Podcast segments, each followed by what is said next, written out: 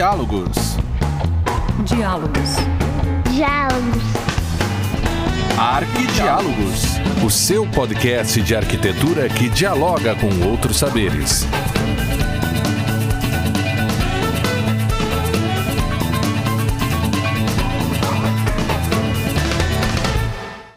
Muito bem-vindos ao quadragésimo episódio do Arquidiálogos, o podcast que tem por objetivo ser uma ferramenta que te auxilia a ver a arquitetura de uma forma mais ampla.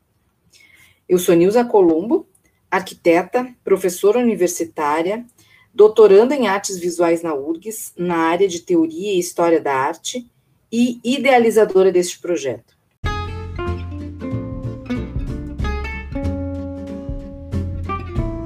Hoje eu vou conversar contigo sobre Inhotim, este museu a céu aberto em Minas Gerais, que faz o diálogo entre arte, arquitetura e natureza. Quero compartilhar hoje contigo a minha experiência nesse lugar que eu considero maravilhoso. Já estive lá por algumas vezes, a primeira vez foi em 2013 e hoje eu quero conversar contigo sobre três espaços dentro do Inhotim que eu considero que a fusão entre arte, arquitetura e natureza se, se dê com muita plenitude. O empreendimento foi idealizado pelo empresário e colecionador de arte Bernardo Paz, que em 1980 comprou a primeira gleba do espaço que hoje compõe Otim. Ele construiu uma casa para passar os finais de semana e aos poucos foi alterando o local com lagos e pavilhões. Pavilhões esses que abrigavam a sua coleção, que naquele momento priorizava a arte modernista brasileira.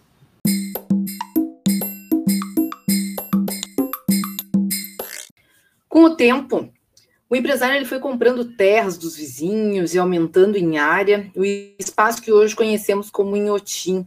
E em 2002 foi fundado o Instituto Inhotim. No passado tempo, lá em 2008, foi reconhecido como organização da sociedade civil de interesse público, uma OCIP e em 2006 abre as portas para o público, que desde então apresenta uma rica conexão entre arte, arquitetura e natureza. Realmente o espaço é fantástico. E o espaço físico de 140 hectares de visitação está localizado entre a Mata Atlântica e o Cerrado. Aliás, desde 2010 é reconhecido como Jardim Botânico pela Comissão Nacional de Jardins Botânicos, passando a fazer parte da rede brasileira de jardins botânicos. É, então, além da questão da arte e da arquitetura, a, as espécies desses biomas do, do Cerrado e da Mata Atlântica, eles são levados ao público também, são dados a conhecer espécies, todas as árvores elas têm a sua identificação, as árvores principais, então é muito rico também nesse sentido. E hoje o espaço possui aproximadamente 700 obras de mais de 60 artistas, de quase 40 países. E se configura em uma super diversidade cultural em solo brasileiro, é aqui bem perto de nós. Curiosidade sobre o nome. Segundo a tradição oral, o local foi uma fazenda pertencente a uma mineradora que no século XIX tinha um responsável inglês. Ele ficou conhecido como Inhotim. E dessa junção, o espaço hoje do museu se chama Inhotim. Olha só a importância da história oral, a importância da gente dar ouvidos a quem já esteve no local e pode nos contar melhor todos esses pormenores, essas curiosidades, que estejamos sempre atentos a isso. Mas vamos começar falando sobre as relações das galerias, que a gente pode deixar mais claro essa conexão entre arte e arquitetura. Em 2002, se deu a inauguração da Galeria True Rouge, que foi a primeira dedicada a uma obra de arte em específico. A obra de arte homônima é do artista Tunga, e ela foi concebida em 1997. Ela é bem interessante como o nome já dá uma pista, ela é completamente vermelha. E ela é composta por redes de madeiras, vidro soprado, esponjas do mar, bolas de sinuca, escova, feltro, bolas de cristal, água e cobre. Todos esses materiais foram mesclados e içados. A obra tem mais de 3 metros de altura e lembra, de fato, o içamento de um corpo inerte, ou como queiram chamar, um marionete. O vermelho intenso das peças parece flutuar entre redes e cabos de aço e contrastam com o branco da edificação, que tem claras características modernistas.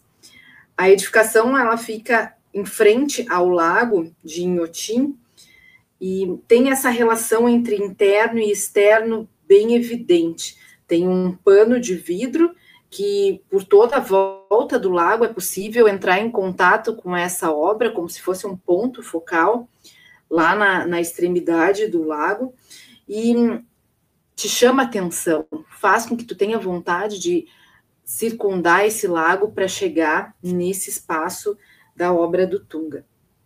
E lá chegando, é possível entrar nesse, nesse espaço, nesse pavilhão. As obras uh, flutuando, as pessoas podem caminhar entre elas. É muito interessante essa relação que faz do vermelho, te lembra as entranhas de um corpo. É, é possível sentir cheiros diferentes. Enfim, é toda uma relação de imersão do corpo no corpo. É muito legal. E a arquitetura, ela faz essa, esse coroamento. A arquitetura, ela possibilita esse encontro da obra de arte com o espectador. E não é simplesmente para que ele fique olhando a obra, ele passa pelo meio dela. Ele sente a diferença de altura entre os diversos pontos desses materiais içados. Ah, então, aqui a gente já consegue de fato, imergir na obra e, e, ter relação ao mesmo tempo com esse lado externo do pavilhão que mostra toda essa natureza, toda essa paisagem com o lago. Muito interessante, imperdível. Em 2008, inaugura a Galeria Adriana Varejão. A artista é esposa do Bernardo Paz, o empresário que idealizou Inhotim. O projeto é do arquiteto Rodrigo Servinho Lopes, que já conhecia artista e já havia projetado em seu, o seu ateliê no Rio de Janeiro. O prédio se destaca na paisagem pela força volumétrica. É um prisma puro regular de concreto aparente. Algo maravilhoso. O terreno é em desnível e em determinados ângulos faz com que a caixa de concreto pareça suspensa, e na realidade ela está mesmo, né? ela é suspensa. O conceito projetual está pautado nos fluxos, a possibilidade de entrada e saída na edificação em cotas de nível diferentes, o que causa uma diversidade de percepções da paisagem e do próprio prédio. E a entrada desse pavilhão, como é que é? Se é uma caixa cega, toda de concreto? Pois então, a entrada sempre é a preocupação de um arquiteto numa edificação. Ela tem que ser um lugar de valorização, ela tem que ser um lugar de destaque, né? Ou pelo menos se busca essa intenção. Como é que acontece lá na galeria Adriana Varejão? Pois bem, a, a pessoa, por uma passarela, ela desfila até a chegada nessa entrada principal. Em meio a um espelho d'água, ela desfruta da natureza, ela entra em contato com a edificação, ela vê a edificação crescendo na sua frente, ou seja, todas essas percepções são de grande importância na valorização da edificação também. Logo então, entram em contato com duas de suas exposições, já nesse térreo. Linda do Rosário, que foi projetada em 2004 pela artista, e o Colecionador, de 2008. Inclusive, a respeito da obra Linda do Rosário, a artista baseou o seu trabalho em uma história real, ou melhor, né, em uma tragédia real. Foi uma tragédia, um horror. Linda do Rosário era um edifício no Rio de Janeiro, um edifício de cinco pavimentos que desabou em 2002. Esse desabamento se deu por uma reforma indevida, meio clandestina, uma coisa meio estranha, assim, no restaurante, bem na parte térrea. Linda do Rosário era um edifício de encontros, assim, como é que eu vou dizer? Meio clandestinos esses encontros. O certo é que 20 minutos antes do desabamento, o concreto deu sinais de ruptura, fazendo seus ruídos. Aliás, o que é bem comum, antes do prédio ruir, a estrutura ela acaba fazendo barulhos que mostram o que está acontecendo. Né? E esses ruídos eles foram percebidos pela maioria das pessoas. Ah, inclusive o próprio porteiro, em depoimento, disse que avisou o maior número de pessoas possível. Mas, no entanto, um casal não percebeu o que estava acontecendo. E esse casal de amantes teve o, os seus corpos descobertos em meio aos escombros apenas dois dias depois do desabamento, do ocorrido, da tragédia. E a Adriana Varejão, sabendo desse acontecido, fez a, a sua obra que mistura orgânico, inorgânico, a ideia de quente frio, sangue, vísceras, a própria ideia de higiene em meio a tudo isso. Então, como é que ela fez isso no, no seu pavilhão lá em Iotim? Ela construiu uma meia parede transversal à entrada ou seja, logo na entrada a pessoa já se depara com, com o que está acontecendo, com a obra em si. E essa meia parede tem azulejos brancos que remete à materialidade dos escombros e óleo sobre alumínio e poli, poliuretano, que remete às vísceras, né, do que foi encontrado dos próprios corpos. Na realidade, é uma escultura que pode ser circundada, ela pode ser visualizada de vários ângulos, relembrando justamente essa mistura entre matéria orgânica dos corpos e o material da construção civil. Então, ela traduziu tudo isso na escultura, toda essa história desses amantes na própria escultura, entre amor e tragédia.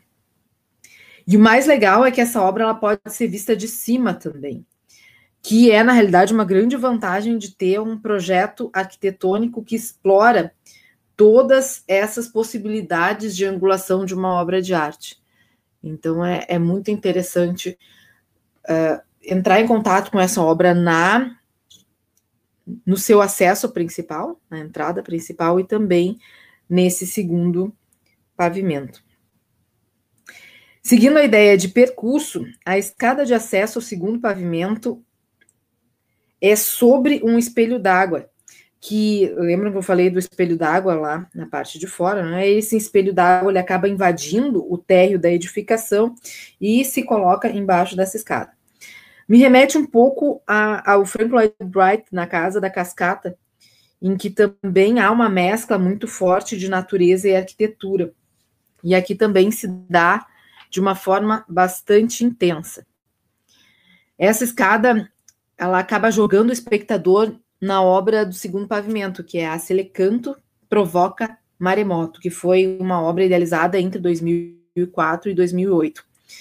Ela é um conjunto de azulejos brancos com pinturas azuis que remete ao passado barroco colonial, né, daqueles azulejos portugueses que são bastante presentes na nossa arquitetura portuguesa, no Rio de Janeiro, na Bahia, em Recife, enfim. E deste pavimento, através de uma rampa literalmente emparedada, se chega a um terraço, onde há também outras obras da Adriana Varejão.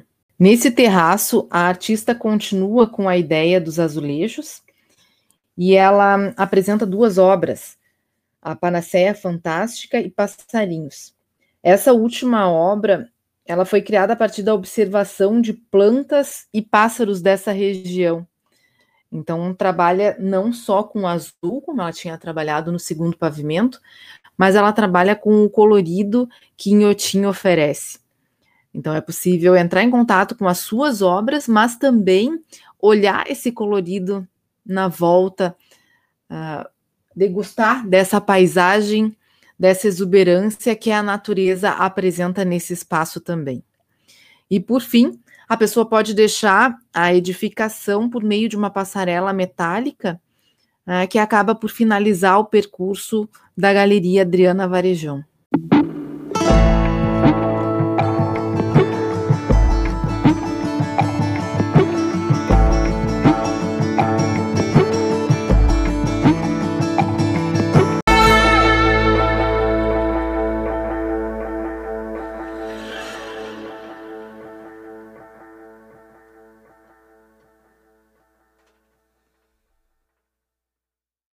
Bom, eu conheci em Otim em 2013. Fui lá em uma excursão com a Associação de Arquitetos de Interiores, que eu fazia parte naquela época. Foi bem interessante porque fomos visitar justamente as obras com foco na arquitetura.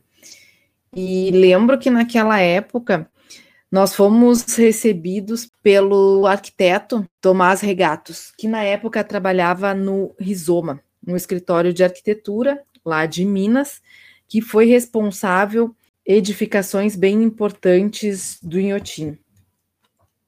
Então ele nos levou num percurso para conhecer essas obras, o que foi muito rico, porque sempre é interessante quando a gente consegue ouvir também o depoimento do, do arquiteto ah, o que, que ele pensou, quais foram as suas decisões projetuais, as suas diretrizes projetuais.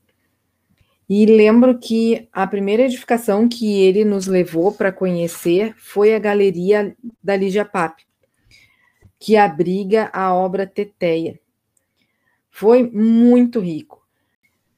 O pavilhão é um prisma de base quadrada, de 20 metros de lado, por 7 metros de altura. Mas em muitos momentos não é, possível ter essa sensação dos 7 metros de altura justamente pela torção do prisma. E é um local completamente fechado. Completamente fechado, justamente para que se tenha a valorização da, da obra da Lígia Pape. E eu me recordo que, apesar dos 7 metros de altura, eu vi bastante gente, e não foram poucas pessoas, que deixaram o local, não conseguiram entrar no pavilhão pela sensação de claustrofobia. Imagina, né? parece alguma coisa assim totalmente incoerente, pois, enfim, né, algumas pessoas tiveram essa sensação. O que é que o concreto ele é muito presente e causa essa sensação de, de sobreposição na pessoa, de força na pessoa. E em muitos desses percursos, desses túneis, não há luz. Então também causa essa sensação. E quando se chega no espaço da obra, me parece que é como chegar num sarcófago nas pirâmides egípcias. Aquele banho de arte, algo que durante o percurso do túnel não se tinha noção. Então, é outro pavilhão que causa muitas surpresas. Eles também foram responsáveis pela, pelo pavilhão do Tunga, que é um pavilhão completamente aberto, ele não tem ar-condicionado a, intenção do artista e do escritório era justamente que houvesse uma continuação não apenas visual, já que o pavilhão ele é de vidro, mas também o ar que circulasse dentro desse pavilhão fosse uma continuidade da natureza, ou seja, mais uma vez a mescla arquitetura, natureza e obra de arte. E eles também foram responsáveis por alguns espaços de de cunho mais de serviço, uma função mais de serviço, a loja e também o restaurante Oiticica, que é um lugar fantástico, fantástico, uma arquitetura que, que está próxima à obra Magic Square do, do Hélio Oiticica e que dialoga com essa área da obra do lago.